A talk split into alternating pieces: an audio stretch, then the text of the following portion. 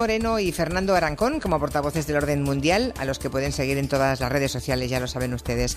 Blas, Fernando, muy buenas tardes. Muy buenas tardes. Tal, Julia? Buenas tardes. Bueno, tercer programa ya. ¿Cómo va la experiencia hasta ahora? ¿Qué dicen vuestros miles de seguidores en las redes sociales?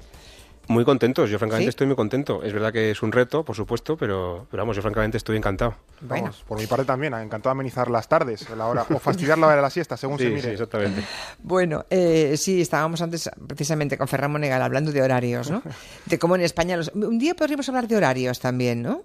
Sería curioso, sí, desde luego, usos horarios y cosas así un poco particulares. Usos ¿no? horarios, efectivamente, y la cosa costumbrista, ¿no? A qué hora se come, a qué hora se cena, a qué hora se desayuna, cuando se levantan los horarios comerciales en, en diferentes lugares del mundo. Aunque acabamos siempre diciendo lo mismo, que por temperatura, por sol, por luz, eh, no es nada comparable y que, por tanto, por más que nos empeñemos, cuando arrecia el sol y tienes 40 grados a las 6 de la tarde, di a la gente que a esa hora se cierran las tiendas y se van a casa a cenar. Si ahora estamos para, en fin. Bueno, hoy vamos a ir a, un- a una punta del mundo, a un extremo del mundo, aunque la historia que nos vais a contar también puede estar pasando en otros rincones, ¿no? Yo le digo a los oyentes, le pido a los oyentes que presten un poco de atención porque igual sí que han oído algo en algún informativo, igual han leído algo en algún reportaje, en la prensa, en la radio, pero poco, no, no se le está dedicando mucho espacio. Y en todo caso es como algo lejano, muy remoto. Están matando a todo el mundo. Es una masacre. Ahora están aquí las Naciones Unidas. Estamos para mantener la paz, no para imponerla. Tenemos problemas en la entrada. Este es un hotel de lujo, no un campo de refugiados. No tengo forma de proteger a estas personas. Cuando un país se vio envuelto en el caos Han convertido a los niños tutsis en su objetivo para aniquilar a la próxima generación. y el mundo le volvió la espalda, ¿Cómo no va a intervenir? Hay miles de muertos. Cuando la gente ve esas imágenes dirá, Dios mío, qué horrible. A lo mejor los oyentes están reconociendo que es el tráiler de Hotel Ruanda y dirán, bueno, ¿tendrá que ver con Ruanda? Bueno, ¿queréis hablar de los roiñás? Exactamente, o sea, no, no es nada- para, para nada ruandés. No está en África, no tiene nada que ver con... Nada, nada que ver con Ruanda. No, pero queríamos eh, meter Hotel Ruanda, porque es una película muy famosa, que seguramente los cinéfilos habrán visto. Seguro. Eh, y también relacionarlo eh, con otro ejemplo parecido que es Bosnia. Y ambos son ejemplos de cómo una tragedia mm, terrible y enorme, con, con miles e incluso millones de muertos, en el caso de Ruanda llegó a un millón de muertos, pueden pasar en cuestión de, de- de meses. Sí. Y mientras que eh, El mundo- el, el- el mundo, mundo ni digamos, se entera, ¿eh? Claro, ni se entera, o bueno, yo no diría que a lo mejor ha sido oídos sordos, pero por lo menos, como decía el tráiler, pues siguen cenando, eh, lo, cual, lo cual también es muy normal, ¿no? Pero digamos que no se para, ni se, ni se impide nada, y aquello pues sigue pasando, ¿no? Bueno, vamos a empezar por el principio. Sí. Vamos a ver quiénes son los roiñás. ¿Eh? ¿eh? con H intercalada.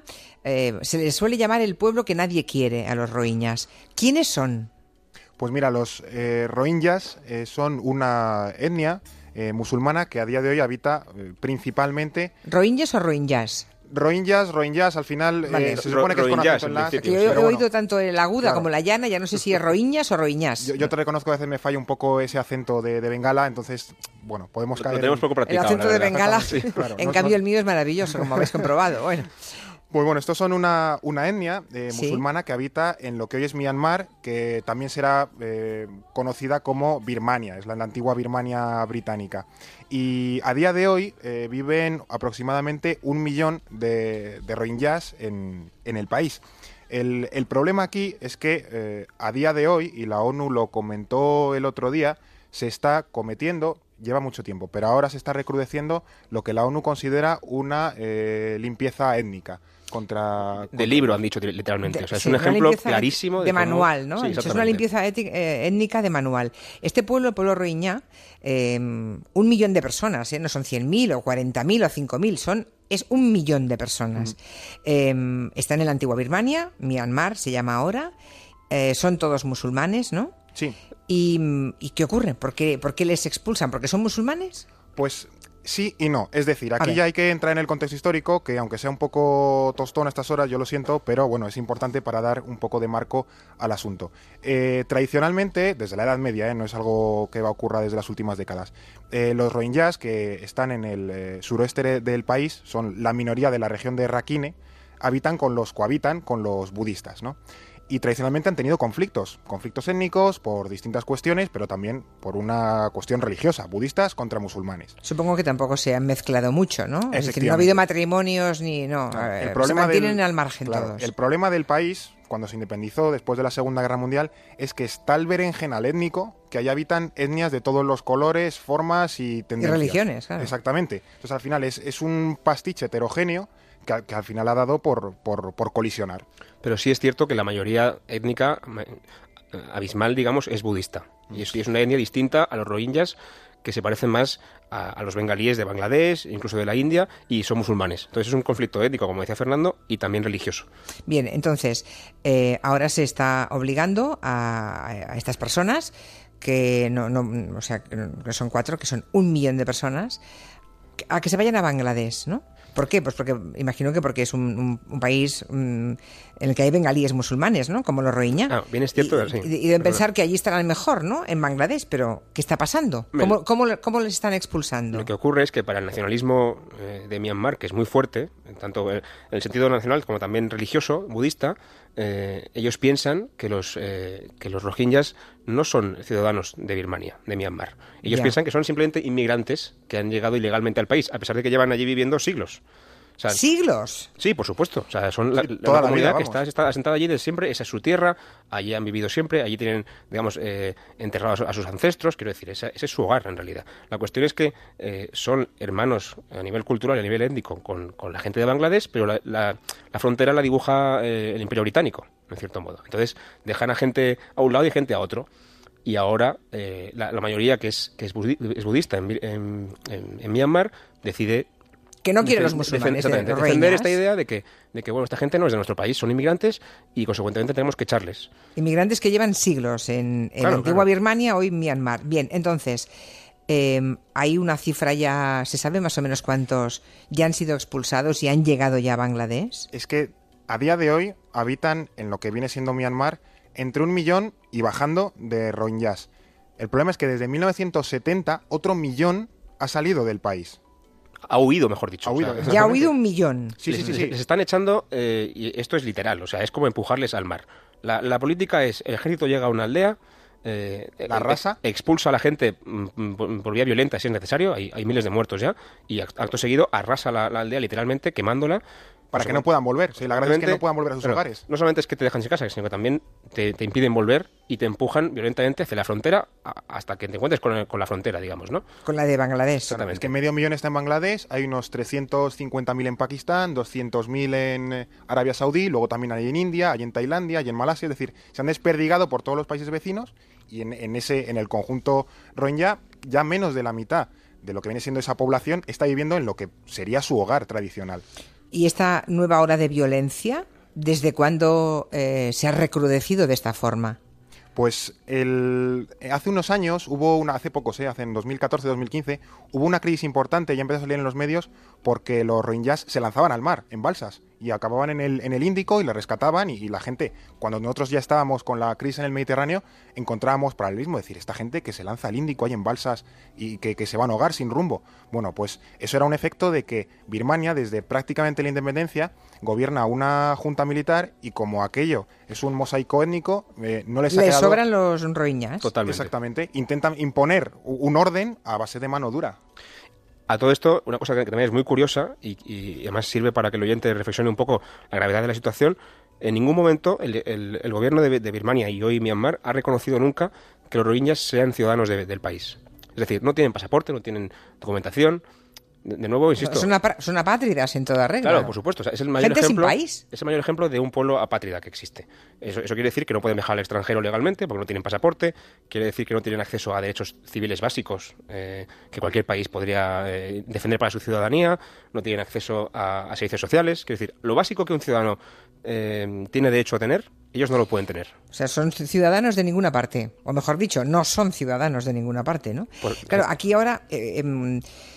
¿Qué está ocurriendo? Pues por lo que estamos viendo, las redes sociales en los países musulmanes pues están movilizando porque finalmente no dejan de ser musulmanes este pueblo, ¿no?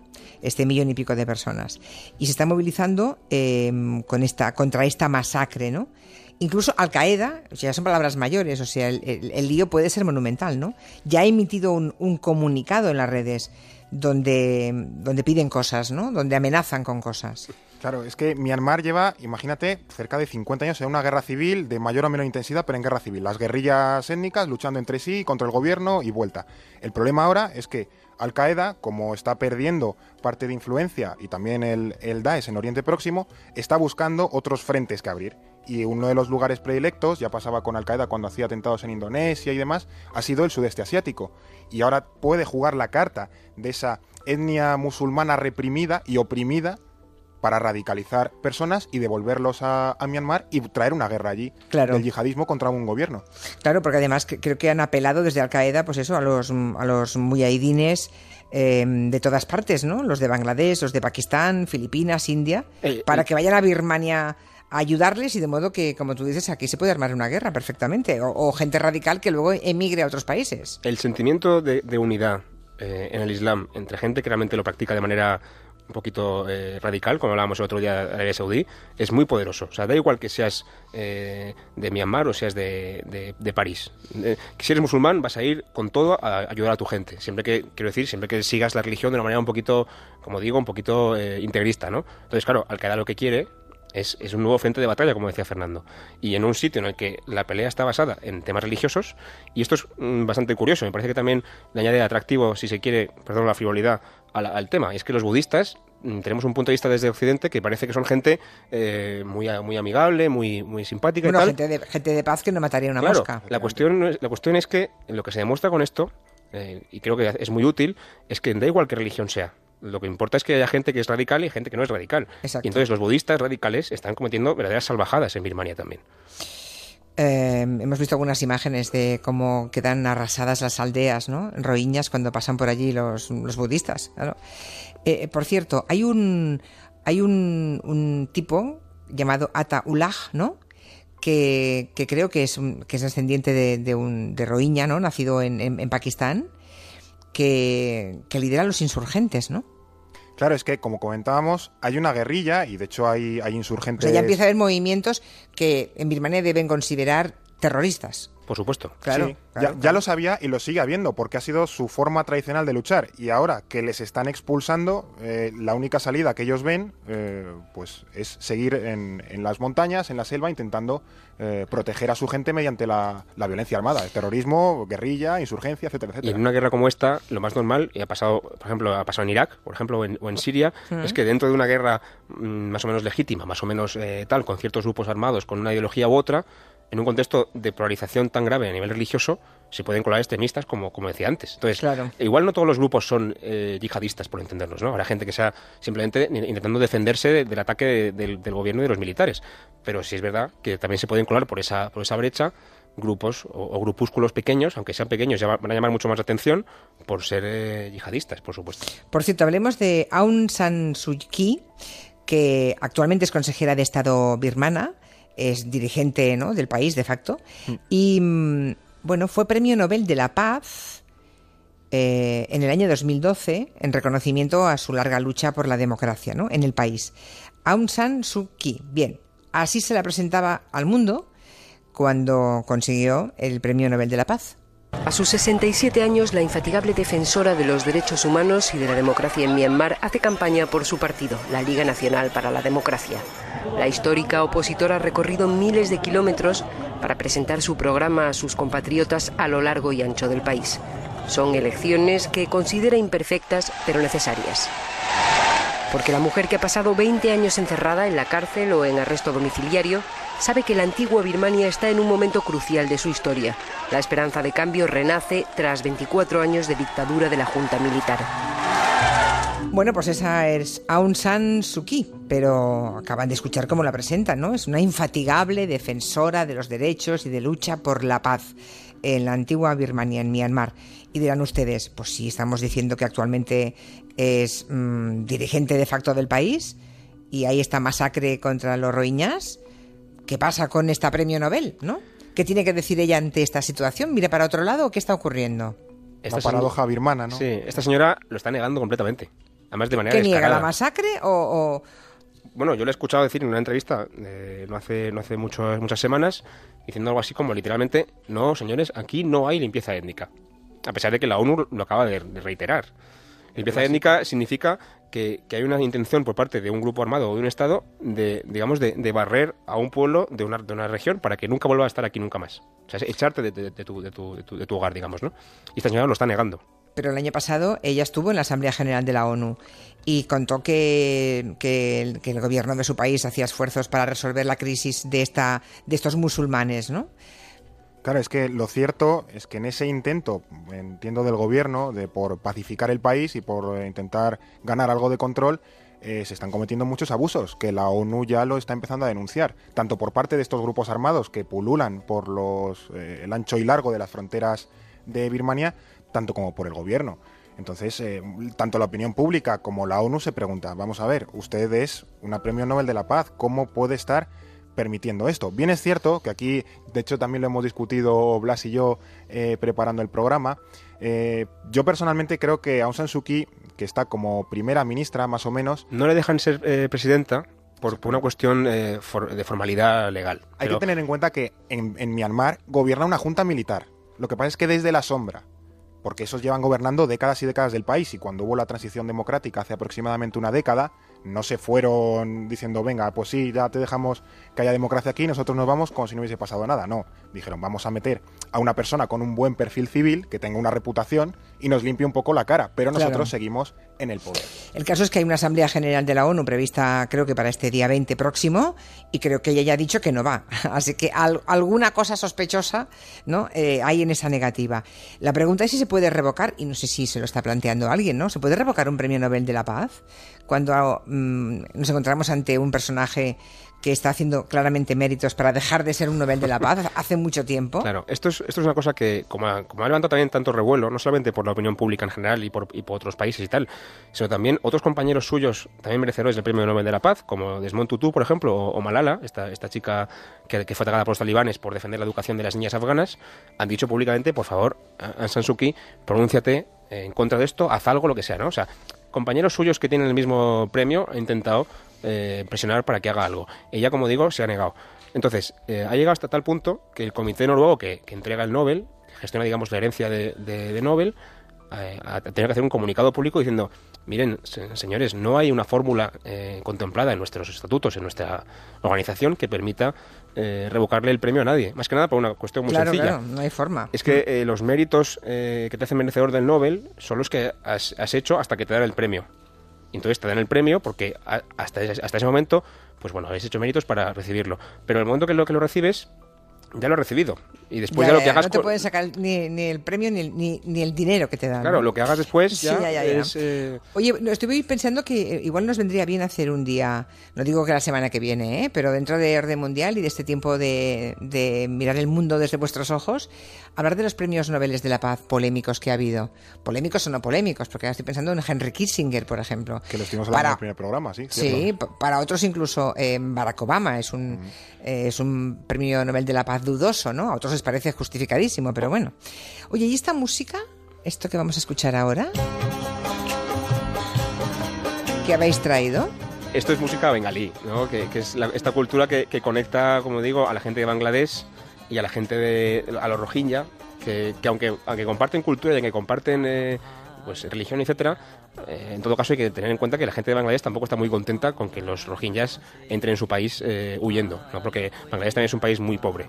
Entonces no lo tiene muy fácil para encima de atender a su gente también tener que atender a un montón de refugiados que ya van por eh, no sé si es un tercio de millón eh, en los últimos dos, mes- dos o tres meses y creciendo, que es lo peor, y y creciendo, ¿no? Entonces, bueno, eh, es, es complicado. La relación entre ellos también está siendo muy complicada. ¿Y esta otra canción? Pues la misma, la misma línea, ¿no? Eh, traer también, eh, siempre nos gusta, esto ya lo hablamos el primer día y, y espe- y espero que los oyentes eh, les parezca interesante. No solamente hay que hablar de cosas serias, sino también hay que ilustrar los temas con, con un poquito de, música quizá o, películas o tal, porque mm, al final los temas sesudos se entienden mejor si hay una pizca de cultura más, más popular también, ¿no? Esta.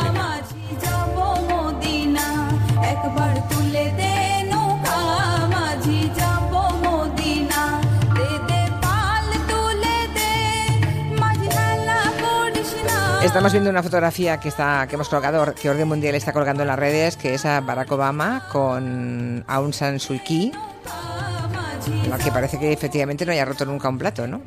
Sí, para los detractores del Premio Nobel de la Paz Hombre, deben claro. estar pensando, se ha juntado aquí el hambre con las ganas de comer. Sí, bueno, aquí están los dos premios Nobel de la Paz, el propio Barack Obama y ella, ¿no? Sí, esto fue una visita cuando estaba todavía intentando llegar a la, si no recuerdo mal, estaba en proceso de convertirse Sí. en primera ministra. Todavía era una figura popular, ahora ya habría que valorarlo. Bueno, pues de los roiñas hemos hablado en orden mundial con Blas Moreno y Fernando Arancón. Veremos qué otro asunto tratamos la próxima semana. Pronto llegan las elecciones en Alemania, algo habrá que hacer de Alemania. Eh, pero bueno, eh, veremos la próxima semana. Yo quería sugerir a los oyentes que si hay algún asunto internacional eh, de conflicto, de intereses o de, o de guerra o- o cuestiones comerciales o cualquier asunto de política internacional que crean que es interesante que un día abordemos aquí, si os parece, podemos sugerir que nos, que nos den ideas. Por ¿no? favor. Las sugerencias siempre son bienvenidas. Muy bien, pues hasta la semana que viene, Blas Pues, y Fernando. Hasta la semana que viene, Julia. Muchas Hasta gracias. pronto. Un abrazo.